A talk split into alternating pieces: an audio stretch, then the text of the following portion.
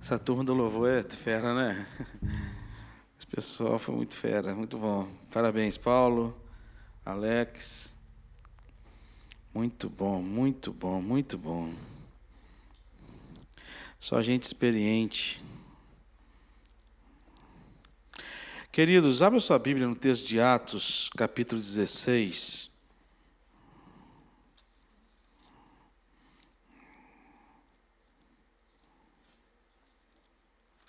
Atos capítulo 16.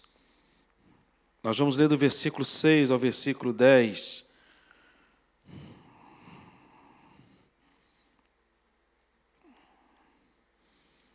Atos 16, versículo 6 a versículo 10.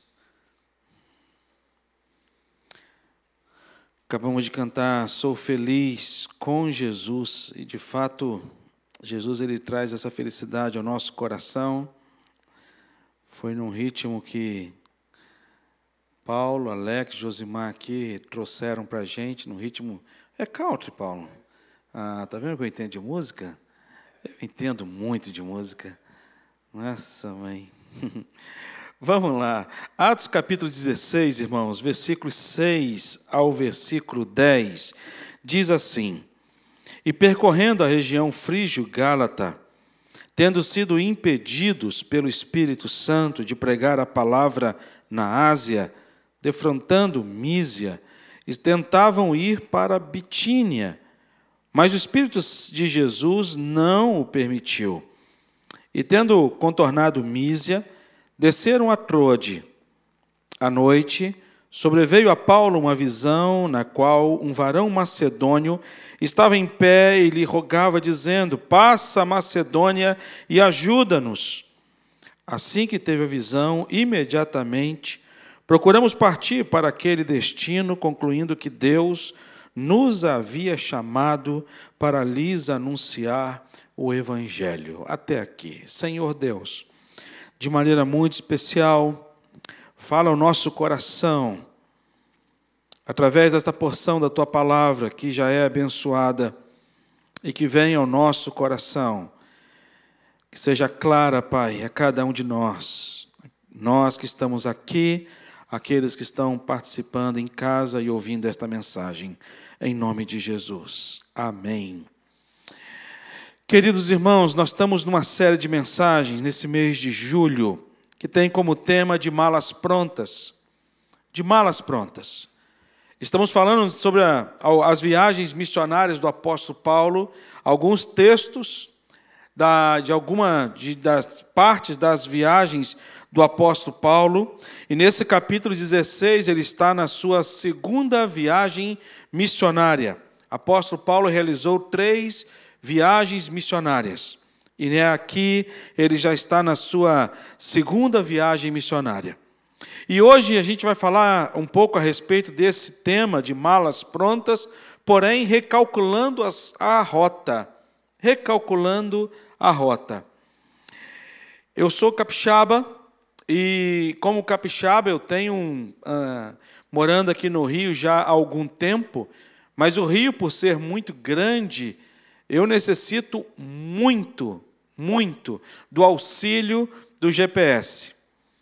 Volta e meia eu ligo o GPS, o GPS ele, ele, eu entro em ruas erradas e aí o GPS vai me mostra uma direção, eu quero fazer outra direção e ele na mesma hora ele grita comigo, recalculando a rota. E é o que eu mais escuto do meu GPS. Ele recalculando a rota. Uma vez eu fui no sertão e lá faltou a faltou internet, estava sem internet, sem, sem sinal, e eu precisando do GPS para poder chegar num povoado, e eu botei no GPS lá no, na pousada onde eu estava hospedado, e nessa pousada eu fui lá e calculei, e no meio do caminho o GPS saiu fora de ar. Falei assim: pronto, no meio de uma estrada de chão, várias encruzilhadas. Eu falei assim: pronto, Estou perdido? Até que o GPS pegou um sinal de fumaça, voltou a funcionar e eu ouvi de maneira muito clara e tão feliz quando ele falou recalculando a rota. Mas foi tão bom ouvir aquela vez recalculando a rota, porque eu estava totalmente perdido e sem direção. Quando a gente olha para esse texto, apóstolo Paulo ele já tinha programado a sua segunda viagem missionária. Ele já, primeiro ele programou com quem ele iria. Estava certo, ele e Barnabé. Barnabé e ele tiveram uma desavença muito grande. Nós falamos na quinta-feira passada que Barnabé queria levar Marcos, João Marcos, com ele, e Paulo falou assim: não, João Marcos nos abandonou na primeira viagem, esquece, não vamos levá-los. E aí há uma desavença tal entre eles que Barnabé ele vai para um caminho, Paulo, então, ele pega Silas, coloca Silas juntamente com ele como companheiro nessa viagem, e Paulo, então, ele traça toda uma rota por onde ele ia passar e a quem ele iria revisitar. A intenção de Paulo não era conhecer lugares novos. A intenção de Paulo, quando você olha para o capítulo 15, para o capítulo 15, quando fala o início da, da, da, da viagem missionária, do planejamento dessa segunda viagem missionária, no versículo 36, ele vai dizer o seguinte: alguns dias depois, Paulo e Barnabé disseram, né, conversando, disseram: Voltemos agora para visitar os irmãos por todas as cidades nas quais anunciamos a palavra do Senhor para ver como passam. Paulo já havia planejado a sua viagem missionária. Ele já tinha programado a viagem missionária dele. Então, todos os lugares já estavam certos, já estavam mapeados, e ele iria visitar todos estes lugares. Mas quando a gente olha para a palavra de Deus, a gente percebe que a palavra de Deus vai dizer para a gente que o homem pode fazer planos, mas a resposta certa vem da onde? Dos lábios do Senhor. É difícil para a gente isso. É difícil para a gente isso. Ouvir que as mudanças dos planos de Deus sobre as nossas vidas e sobre tudo aquilo que nós programamos e projetamos. Porque a gente perde o controle. A gente não gosta muito disso. A gente quer ter segurança. E a nossa maior segurança é em cima daquilo que nós planejamos, pensamos, programamos, contabilizamos. Mas quando Deus chega para a gente e muda os planos, quando vem a resposta certa dos lábios do Senhor, e isso em todas as áreas da nossa vida, é na nossa vida pessoal, nós fazemos planejamentos e quando e nós devemos fazer planejamentos. Domingo, se eu não me engano, pela manhã, Rev Everaldo falou muito a respeito desse assunto, especificamente desse assunto. Foi uma bênção de Deus a palavra dele, foi edificante. Mas quando a gente recebe a resposta de Deus diante dessa mudança de plano, como é que a gente deve reagir e agir? E a gente tem que olhar que é natural ao decurso da vida essas mudanças de plano dadas por Deus. Eu quero citar apenas alguns exemplos, e se eu pudesse aqui, eu ia listar diversos outros exemplos bíblicos de que momentos em que Deus muda a rota das pessoas, Deus recalcula, recalcula a rota. Quando a gente olha para a vida de Abraão, Abraão está bem na sua casa. Abraão tem a sua família, está casado. Embora Sara não pudesse ter filho, não havia nenhuma reclamação por conta dele, nem de Sara por não ter filhos. Estava lá ao lado da sua parentela, mas Deus chega para Abraão, lá em Gênesis 12, versículo 1, diz para ele: Sai da tua terra, da tua parentela, da casa de teu pai até aí tudo bem. Mas aí ele vai dizer uma coisa: vai para uma terra que te mostrarei. Deus não fala para Abraão para onde Abraão iria. Mas Deus fala para Abraão: Abraão, sai da sua terra, da sua parentela, vai para um lugar que eu vou te mostrar. E Deus recalcula a rota de Abraão e muda a sua história. Deus chega para Noé. Noé é tido na Bíblia como um homem íntegro, reto, Assim como Jó, há uma referência muito bonita a respeito de Noé, mas Deus e Noé estava vivendo muito bem com a sua família, tinha seus filhos, tinha uma casa, vivendo na sua casa, com a sua família, tranquilo, curtindo dos seus filhos, mas Deus chega para ele e fala: então disse Deus a Noé: resolvi dar cabo de toda a carne, porque a terra está cheia da violência dos homens. Eis que farei parecer Eis que farei perecer juntamente com a terra. E vai dizer para ele: faz uma arca de tábuas de cipreste. E aí ele vai dar seguimento à fala de Deus para Noé. E ali Deus muda a rota de Noé. O que falar de Moisés?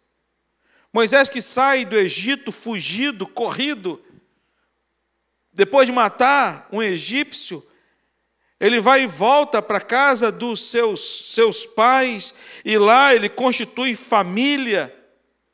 Ele começa a desenvolver a sua vida tranquilamente, longe do Egito, mas aí Deus chega para ele através de uma sarça ardente e chama-lhe atenção, e ele vai chegando perto dessa sarça ardente. Deus fala com ele: tira a sandália dos seus pés, porque o lugar que você pisa é um lugar santo.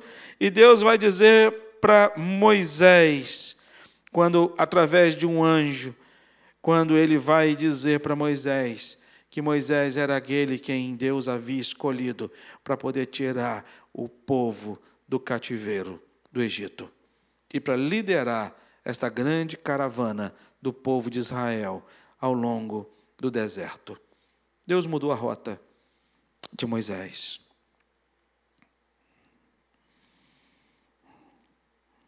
Eu poderia falar de Elias, quando Elias estava na caverna, achando que era o fim, achando que estava prestes a morrer, e Deus vai assim: o que está fazendo aí?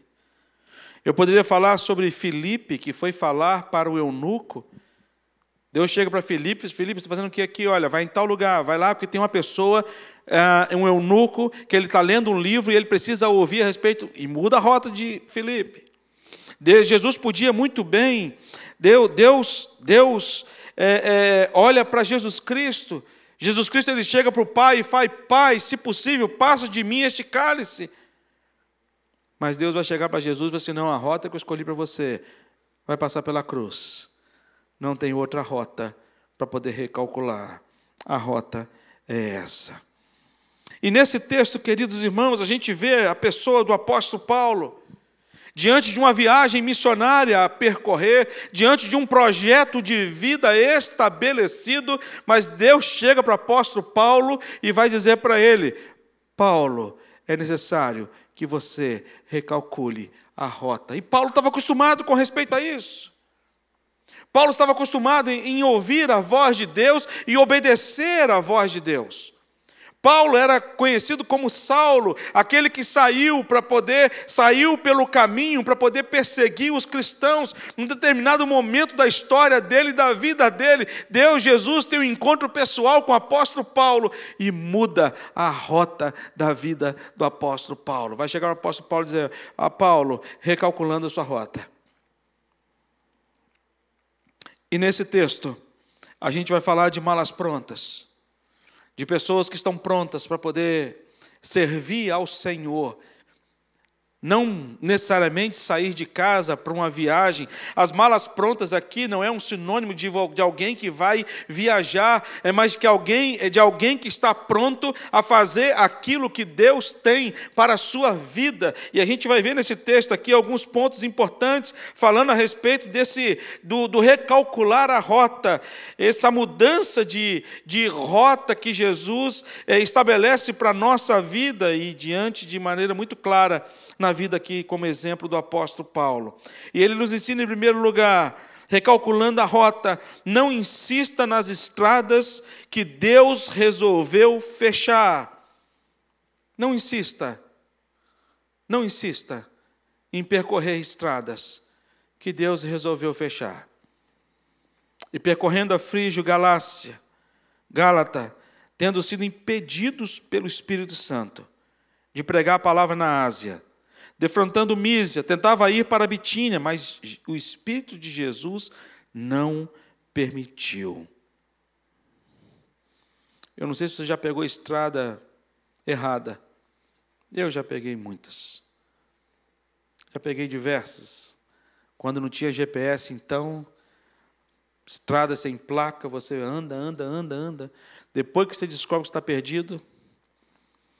E aqui, muitas estradas, ele está dizendo para a gente que muitas estradas elas são interditadas pelo próprio Deus nas nossas vidas.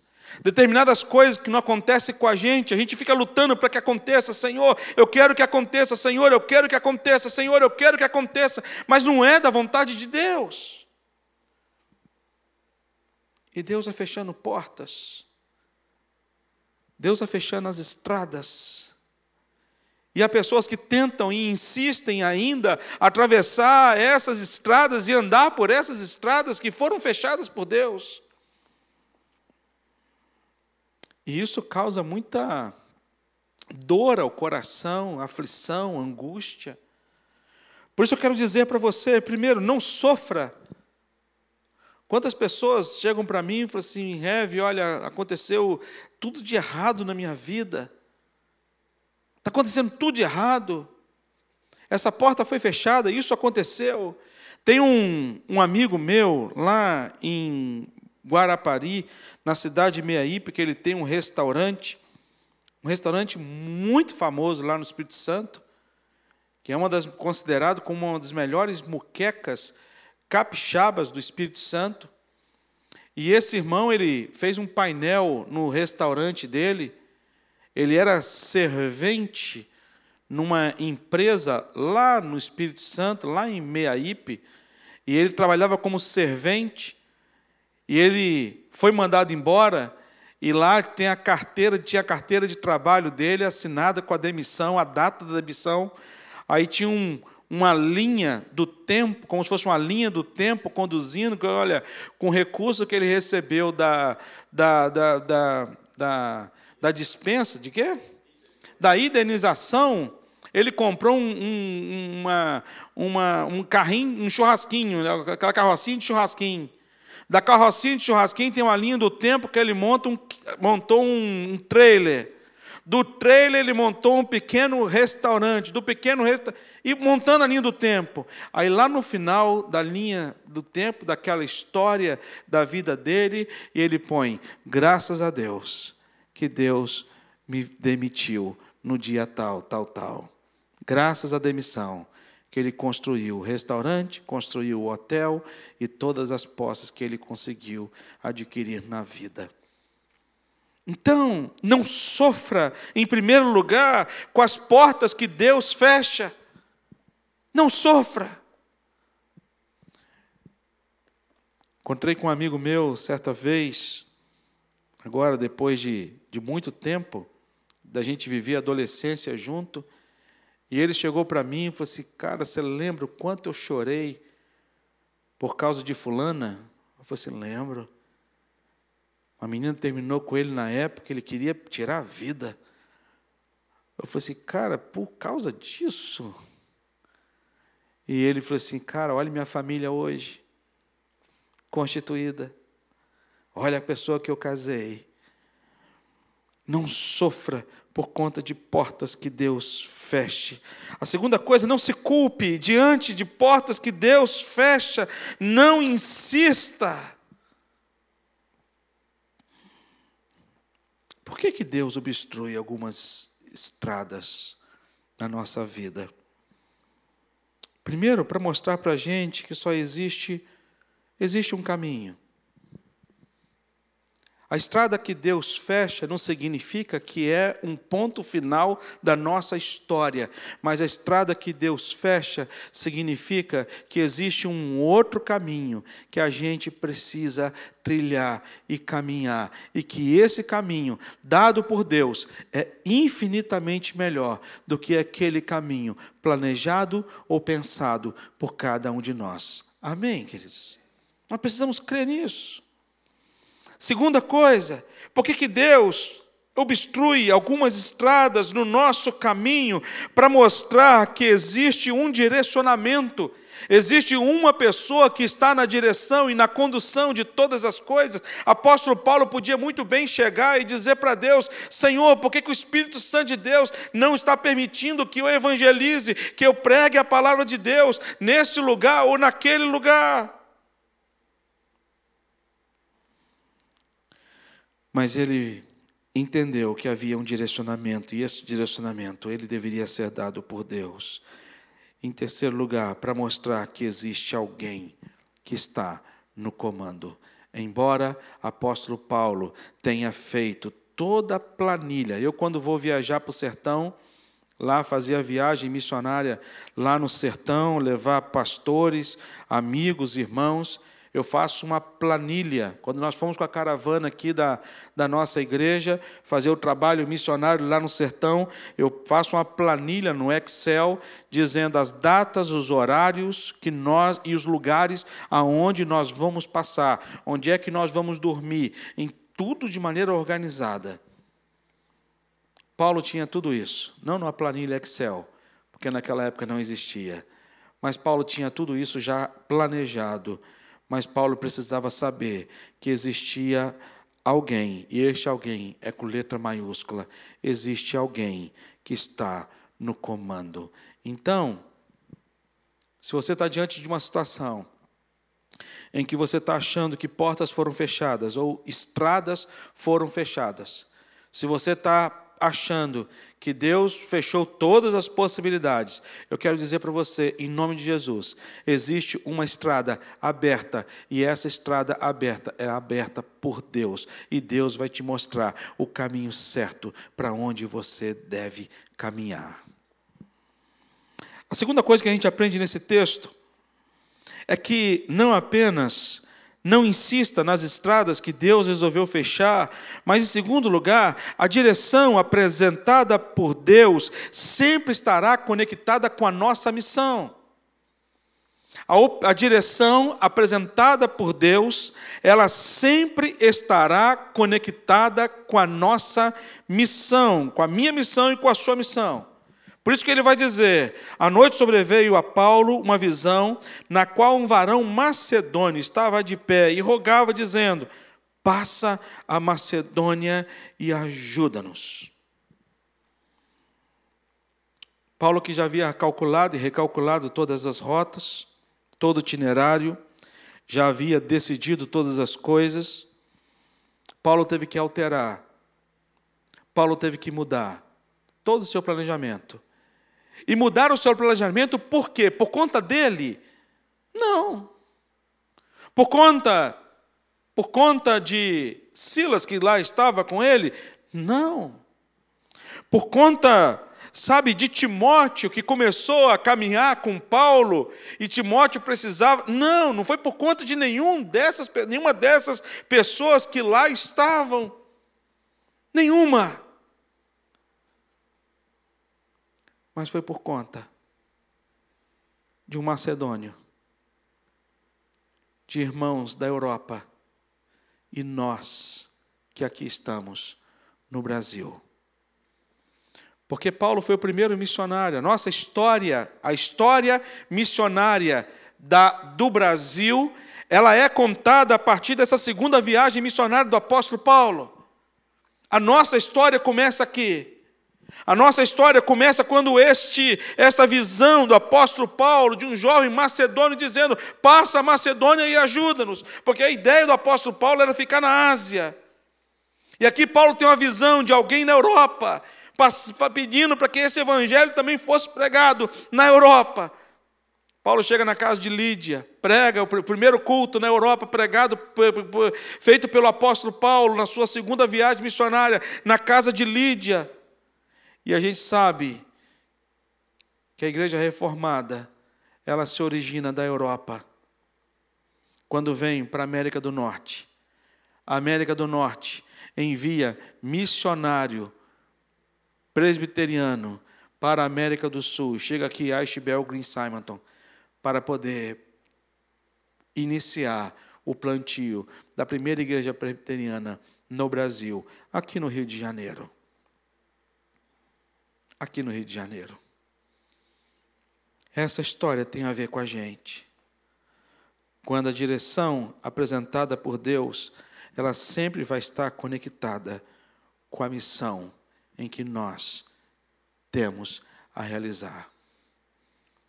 Às vezes é um atraso que Deus permite que a gente passe, para a gente poder encontrar pessoas certas nos lugares certos. E nós precisamos estar é, antenados para as vozes daqueles que estão clamando: passa Macedônia e ajuda-nos. Às vezes é uma troca de emprego. Uma troca de emprego. Mas Deus, mas por que trocar de emprego? Às vezes é uma troca de cidade, mudança de cidade. Deus, por que mudar de cidade? Às vezes é uma enfermidade que, que a gente comete. Minha mãe teve um. Ela fez. Ela teve é, câncer de mama há, há mais de 25 anos atrás.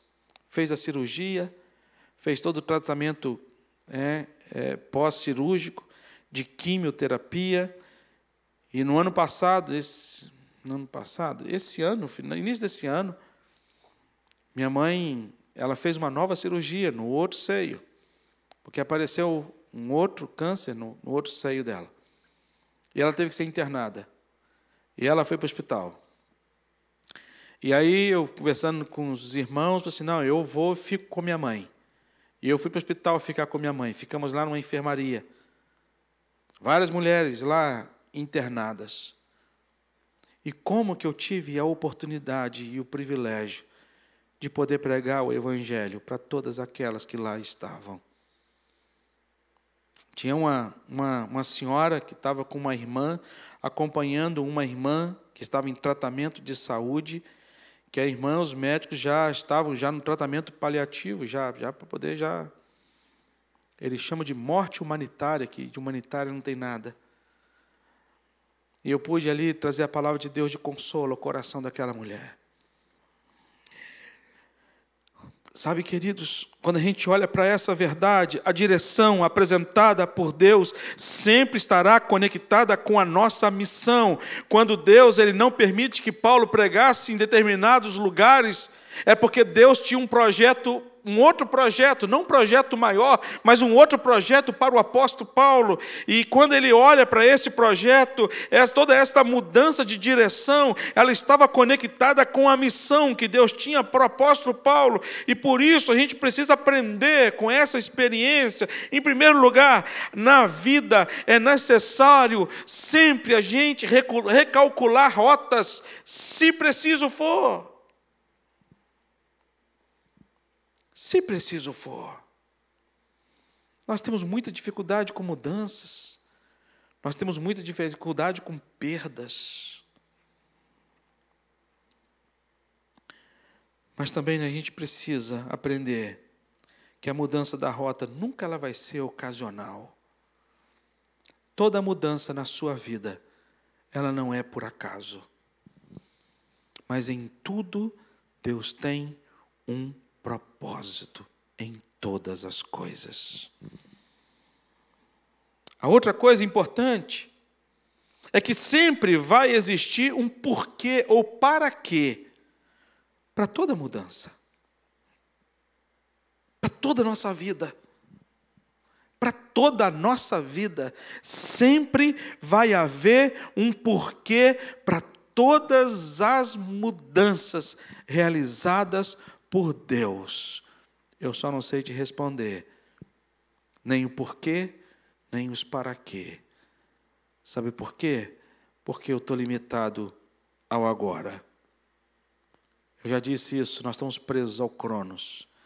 Mas o nosso Deus é aquele que sabe do amanhã e sabe o porquê do presente para o amanhã.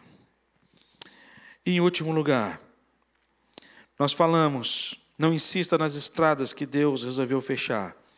Segunda coisa, a direção apresentada por Deus sempre estará conectada com a missão. E essa mudança que o apóstolo Paulo teve foi com a missão de que o Evangelho chegasse até nós aqui no Brasil.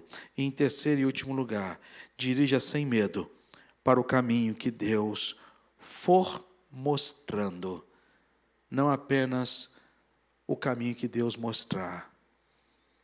Porque o nosso Deus não é um vendedor de mapa. Nosso Deus não é aquele que a gente ora e pede a direção de Deus, Senhor, qual é a direção, Senhor? E Deus aparece através de um anjo e dá um, um mapa para a gente. Fala assim, está aqui o mapa. Segue o mapa. Deus não é vendedor de mapa. Mas Deus é aquele que chega para mim para você e fala assim: olha, vamos junto. Eu vou com você. Eu vou te mostrar o caminho. Eu vou te mostrar a direção. Eu vou te mostrar por onde você deve andar. Eu vou estar com você no caminho. E vou suprir todas as suas necessidades. O texto que nós lemos de Neemias hoje na consagração fala que Deus ele guiou o povo no deserto e não houve falta alguma para o povo no deserto. Sabe por quê? Porque Deus não chegou para Moisés e falou assim: Moisés, olha, segue naquela direção. Vai. Seja forte. Quando muda a liderança, quando vai para Josué, ele vai dizer para Josué: Josué, precisa reconduzir o povo, precisa conduzir o povo. Mas uma coisa, Josué, ser forte e corajoso, não temas nem te espantes. Por quê? Porque o Senhor, teu Deus, é contigo. Aí você vai me dizer, mas pastor, isso é lá no Velho Testamento. Jesus ele vai dizer para a gente, Jesus vai trazer a palavra para a gente dizendo assim: olha, não vos deixarei órfãos, enviarei o meu consolador, aquele que estará para sempre com vocês. Ele vai dizer: Eu sou o Emanuel, que significa o quê? Deus conosco, Deus está com você. Pode mudar a rota, pode mudar o caminho, mas quando eu sei que eu estou no caminho, que é um caminho do Senhor, e você pode me dizer, mas pastor, mas como é que a gente vai entender esse caminho do Senhor? Como é que nós vamos entender se de fato nós estamos neste caminho? Salmo 119, versículo 105. Meu pai me fez decorar esse versículo, um dos primeiros versículos que papai me fez decorar quando criança. Lâmpada para os meus pés é a tua palavra, e luz para os meus caminhos. Como é que nós vamos entender o caminho de Deus para as nossas vidas? Através da Sua palavra. Não existe outro caminho quando Deus confirma com a gente, nas nossas devocionais, nos nossos momentos a sós com Deus, quando nós nos ajoelhamos, nós e Deus, e fazemos a nossa oração a Deus, e pedimos a direção de Deus, Deus nos concede a resposta das nossas orações, através da Sua palavra e através da Sua presença em nosso coração. Não tenha medo em trilhar o caminho que Deus, não que Deus te mostrar, mas que Deus for te mostrando, porque Ele vai ao longo do caminho, e o nosso GPS está aqui, é a palavra. E quando eu começo a desviar os meus pés do caminho do Senhor, a, a, a palavra vai dizer para mim, Davidson, recalcula a rota. E aí eu volto. E aí ele vai dizer para mim, quando eu volto de novo e tem um abismo, ele vai chegar para mim e dizer, Davidson, recalcula a rota. E aí eu volto para a rota, porque quando eu abandono essa palavra, eu perco a direção. E a Bíblia fala que um abismo chama outro abismo. Por isso, quando você tem certeza dessa direção dada por Deus, texto vai dizer para a gente: assim teve a visão. Imediatamente procuraram partir para aquele destino, concluindo que Deus havia chamado para anunciar o Evangelho. E aqui algumas palavras importantes. Eu quero ressaltar nesse terceiro ponto, para você caminhar sem medo no caminho que Deus propôs. Não espere para amanhã para trilhar nesse caminho. Ele vai dizer imediatamente. Eles não tiveram medo. Segunda coisa, com disposição de coração, concluindo que Deus havia chamado. Diante da confirmação da missão de Deus para a nossa vida, para anunciar o Evangelho. Sabe, queridos irmãos, eu sei que mudança a gente não gosta muito. A gente não gosta que os nossos planos sejam alterados. A gente se sente mais seguro, mais tranquilo quando a gente quando todas as coisas acontecem de acordo com o que nós planejamos. Mas às vezes, na vida, nem tudo é como a gente planeja. Deus tem um propósito. Em meio a tudo, em meio a todas as estradas fechadas, Deus tem um propósito em todas elas. Não insista nas estradas que Deus resolveu fechar. Se Deus fechou, não insista. A direção apresentada por Deus sempre estará conectada com a missão que Ele deu a cada um. Em todo momento, Deus tem uma missão para a gente. Por isso eu quero pedir você, olhe para o lado, olhe para as pessoas que estão ao seu lado, porque às vezes as pessoas estão perdidas, sem direção, precisando achar o caminho que é a verdade e é a vida. E dirija sem medo para o caminho que Deus for mostrando. Vamos orar. Ó oh Deus, muito obrigado, porque o Senhor é o nosso pastor. Como pastor, é o Senhor que tem conduzido as suas ovelhas. Tua palavra diz que as tuas ovelhas ouvem a tua voz e conhecem. As ovelhas seguem o pastor. Dá-nos a graça, Deus, de seguirmos ao Senhor, de caminharmos no caminho proposto por Ti para cada um de nós. Faz-nos entender, Deus, as mudanças das rotas, com tranquilidade, em paz, sabendo que o Senhor que está conduzindo todas as coisas. Faz-nos entender, Pai, que nessa mudança de rota, o Senhor tem um propósito com outras pessoas, para que sejamos luz e sal, sejamos possamos transmitir as boas novas do Senhor e que possamos ser bênção a Deus na vida de tantas pessoas. Oramos por aqueles, ó Pai, que estão em tratamento de saúde. Oramos pela dona Cleia, pela Suzy. Oramos, ó Deus, pela vida dos pais da Venda Veraldo, pelo minha mãe. Oramos, ó Deus, por todos os irmãos e irmãs, ó Pai, que estão em tratamento e recuperação, pela Simone Silva, Pai. Te louvamos, ó Pai, pela vida de todos os nossos irmãos e irmãs. Que o Senhor possa continuar, Pai, abençoando-os com toda a sorte de bênçãos, em nome de Jesus. Amém.